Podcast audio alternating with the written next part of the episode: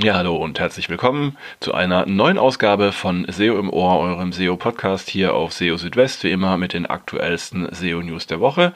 Und ja, an dieser Stelle noch ein herzlicher Gruß an alle Teilnehmerinnen und Teilnehmer unserer SEO-Schulung in den letzten beiden Tagen.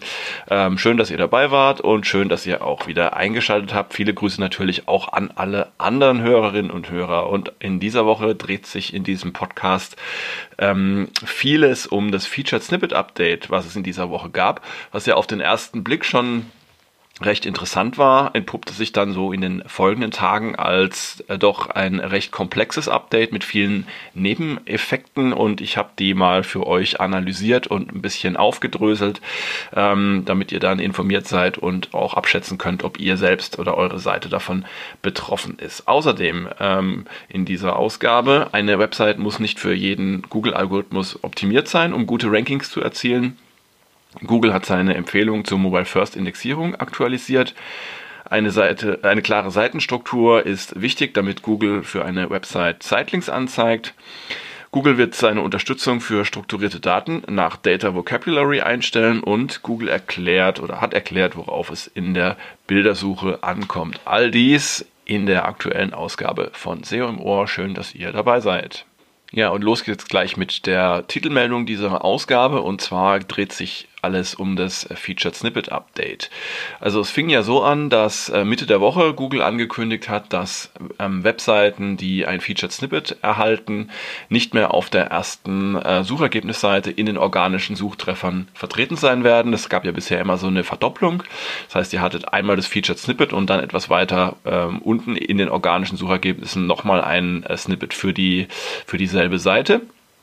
Dadurch ergab sich eben entsprechend eine Verdopplung und ähm, ja, äh, entsprechend weniger Platz für andere äh, Seiten auf den Suchergebnisseiten. Das hat sich nun geändert und zwar ist es jetzt so, dass im Normalfall für die Webseite, die ein Featured Snippet erhält, ähm, erst auf der zweiten Suchergebnisseite und zwar meistens auf äh, Position 21, äh, äh, Blödsinn, Position 11, ähm, dann ein Treffer erscheint.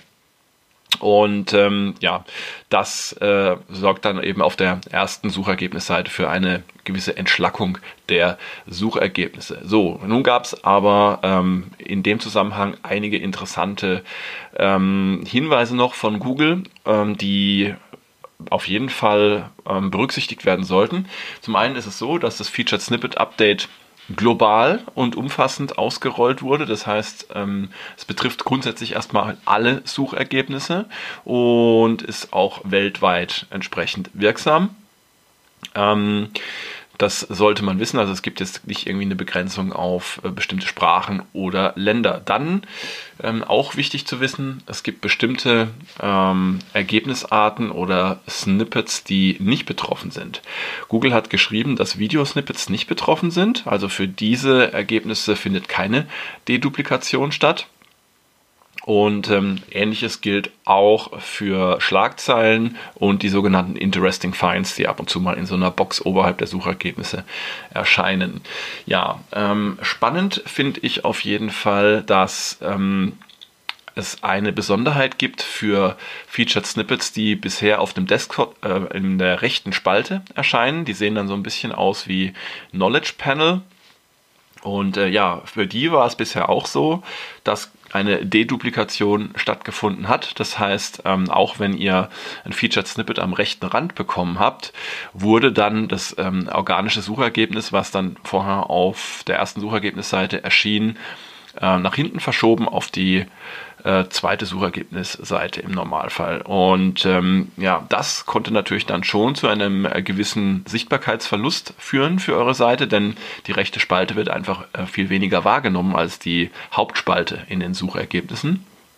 Und dazu hat Google jetzt eine interessante Änderung angekündigt. Und zwar sieht es so aus, also zumindest interpretiere ich die Aussagen so, dass ähm, die Featured Snippets vom rechten Rand jetzt auch ähm, in die Hauptspalte gezogen werden sollen und dann auch oberhalb der organischen Suchergebnisse erscheinen. Ähm, und bis es soweit ist, soll die Deduplikation für die betreffenden Featured Snippets eingestellt oder angehalten werden. Das heißt, ihr habt dann für die Übergangsphase keine Nachteile, wenn ihr ein Featured Snippet eben an dieser Position habt. Das finde ich ähm, also durchaus bemerkenswert, dass dann eben sehr wahrscheinlich ist zukünftig auf dem Desktop ähm, im, äh, in der rechten Spalte keine Featured Snippets mehr geben wird. Mobil gab es die sowieso bisher noch nicht.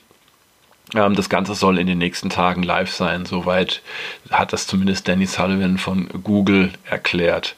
Ja, ähm, was die Verschiebung auf die äh, zweite Suchergebnisseite betrifft, ähm, so hat Google geschrieben, das ist nur ein Zufallsprodukt. Also es ist jetzt nicht so, dass ihr automatisch dann auf der zweiten Suchergebnisseite landet, wenn ihr ein Featured Snippet bekommt.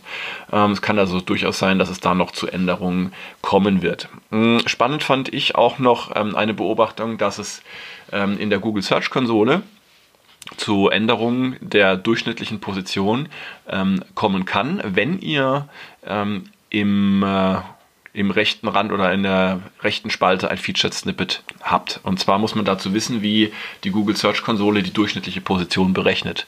Ähm, ja, und äh, da ist es nun mal so, dass zuerst die Hauptergebnisse, also normalerweise 1 bis 10 kommen und dann Elemente im rechten Rand, also dann äh, ab 11 aufwärts.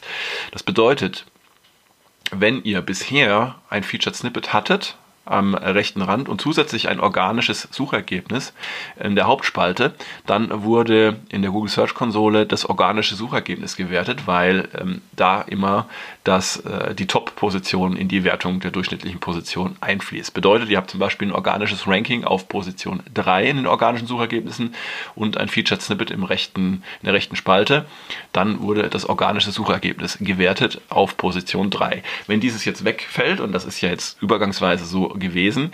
Ähm, dann hat das eben die durchschnittliche Position verschlechtert, weil die Position 3 in diesem Beispiel weggefallen ist und dann eben die Position 11 ähm, äh, berechnet wurde für die durchschnittliche Position. Wie gesagt, das Ganze soll ja nun ähm, sich ändern mit äh, der Verschiebung der Featured Snippets in die Hauptspalte und bis es soweit ist, findet auch keine Deduplikation mehr statt.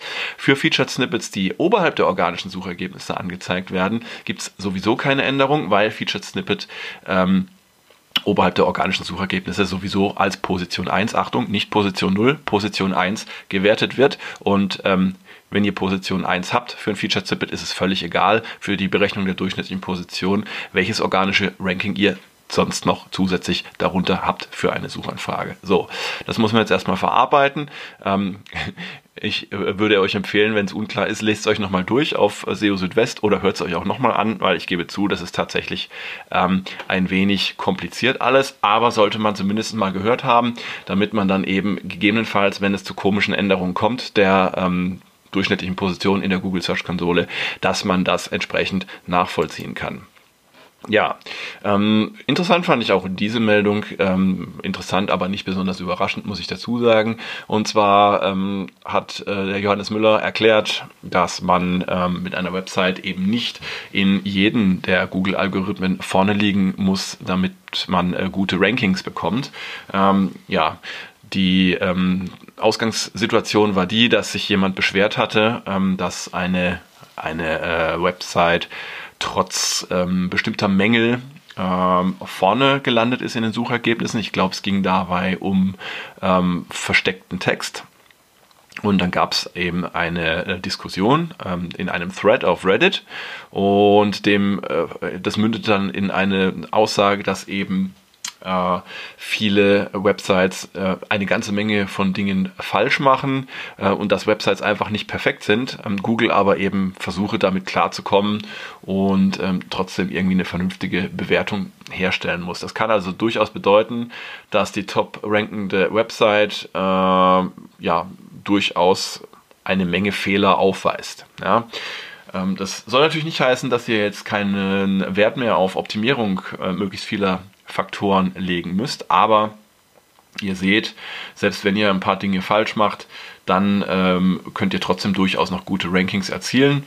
Und ich würde euch auch immer empfehlen, bei der Optimierung eben auch zu priorisieren und zu schauen, welche Änderungen haben die ähm, größten Auswirkungen beziehungsweise bringen auch die größten Chancen in Bezug auf bessere Rankings. Spannend in dieser Woche war auch noch die Meldung, dass Google seine Empfehlungen für Mobile First bzw. mobile Websites aktualisiert hat, also die Best Practices. Und ähm, ja, die habe ich euch jetzt auch mal noch zusammengefasst hier äh, auf, auf SEO Südwest und ich lese sie euch auch noch mal kurz vor, damit ihr die dann auch mal ähm, kennt. Also es wird eindeutig betont, dass der Fokus auf den gleichen Inhalten jetzt liegt, in der mobilen sowie in der Desktop-Version. Also immer darauf achten, dass ihr da ähm, äquivalente Inhalte habt. Und zwar auch bei den äh, Meta-Robots-Daten und bei anderen Metadaten.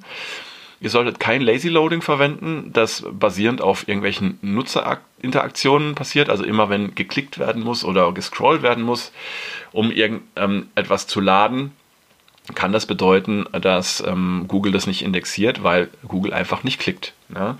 Achtet darauf, dass alle Ressourcen auch äh, crawlbar sind in der mobilen Darstellung und dass ihr in beiden Versionen die gleichen strukturierten Daten verwendet. Ähm, zudem sollten URLs in äh, den mobilen strukturierten Daten auch auf die jeweiligen mobilen URLs verweisen. Äh, verwendet auch die, immer die gleichen Alttexte für Bilder in beiden Versionen und verwendet auch auf der mobilen Version hochwertige Bilder. Ihr könnt natürlich schauen, ob ihr da irgendwie ähm, an Dateigröße einsparen könnt, indem ihr zum Beispiel ähm, Komprimierung oder eine Nachbearbeitung der Bilder durchführt. Aber Bilder sollten auf jeden Fall hochwertig sein. Ihr solltet auch dauerhafte URLs für Bilder verwenden, die sich nicht ständig ändern und auch nur unterstützte Formate für Videos verwenden. Ein Video, wenn es euch wichtig ist zumindest, solltet ihr nicht in den unteren Bereich einer Seite stellen. Das kann ja oftmals passieren in der mobilen Darstellung, dass ähm, bestimmte Elemente, weil eben in der Breite weniger Platz ist, nach unten rutschen. Wenn ihr jetzt aber ein Video habt, was euch wichtig ist, dann solltet ihr das entsprechend auch mobil so platzieren, dass es ähm, der, äh, dem Stellenwert des Videos entspricht mobile Version sollte auch keine Fehler zurückliefern. Das heißt, auch da immer schön ähm, testen. Ähm, äh, am besten in der Google Search Konsole nachschauen oder auch mit einem Tool eurer Wahl, zum Beispiel einem äh, lokalen Crawler, schauen, dass die mobilen URLs alle gut abgerufen werden können und crawlbar sind. Keine Fragment-URLs verwenden, also das sind diese URLs mit dem Hash drin. Das bezieht sich aber ausdrücklich nicht auf diese Jump-Links, die ihr ähm, innerhalb einer Seite verwenden könnt, mit denen ihr zum Beispiel von einem Inhaltsverzeichnis auf einzelne Überschriften verlinkt. Das nicht. Es geht um, um solche Hash-Links, wie sie zum Beispiel auf Ajax-Seiten verwendet werden und Google indexiert solche URLs normalerweise nicht. Ähm, Ihr solltet auch nicht mehrere Desktop-URLs mit jeweils unterschiedlichen Inhalten auf nur eine mobile URL weiterleiten. Ein klassischer Fehler, ähm, der früher vor allem begangen wurde, war ja viele äh, oder sogar alle Desktop-URLs auf die Homepage der mobilen äh, Seite zu leiten. Äh, großer Fehler, also darauf achten, immer auf die jeweils passende URL weiterzuleiten. Und ihr solltet beide Versionen der Google Search Konsole verifizieren, damit ihr dann auch immer einen getrennten Blick drauf habt. Ja, normalerweise ist es ja so, inzwischen, wenn ihr Responsive Design verwendet, dann habt ihr sowieso nur noch eine Version eurer Seite, aber wenn ihr immer noch eine M-Punkt-Version zusätzlich habt, dann ja, aufpassen. Wenn ihr zwei unterschiedliche Versionen habt, dann auch darauf achten, dass ihr die gleiche Robots.txt verwendet und dass ihr auch bei den Canonical Links und den hreflang verweisen immer die jeweils passende äh, Ziel-URL ähm, einsetzt. Äh, in den Best Practices gibt es jetzt auch eine neue äh, Tabelle zum Troubleshooting. Wenn ihr Probleme habt, dann findet ihr da für die gängigsten Probleme auch entsprechende Lösungsansätze. Und ähm, ja, wenn es Probleme gibt bei der Mobile First Implementierung, erhaltet ihr jetzt dann auch normalerweise eine Benachrichtigung per Google Search Konsole. Sitelinks in den äh, Google-Suchergebnissen sind ja auch etwas, was sehr ähm, vorteilhaft ist, weil ihr dadurch die Chance auf ähm, größere Snippets habt und auf entsprechend eine bessere Wahrnehmbarkeit. Aber Google zeigt nicht für alle äh, Webseiten oder Website-Sitelinks an in den Suchergebnissen. Es gibt aber äh, etwas, was ihr tun könnt, um Sitelinks zu bekommen oder um zumindest die Chance zu erhöhen für Sitelinks. Und zwar müsst ihr da auf eine klare Website-Struktur und eine klare Gliederung achten. Dabei sind besonders aus, äh, aussagekräftige Überschriften und Seitentitel wichtig. Ähm, das hilft dann Google dabei, die Inhalte besser zu verstehen, eure Seite, und ähm, dann entsprechend kann Google auch die passenden Sitelinks für eure Seite je nach Suchanfrage auswählen.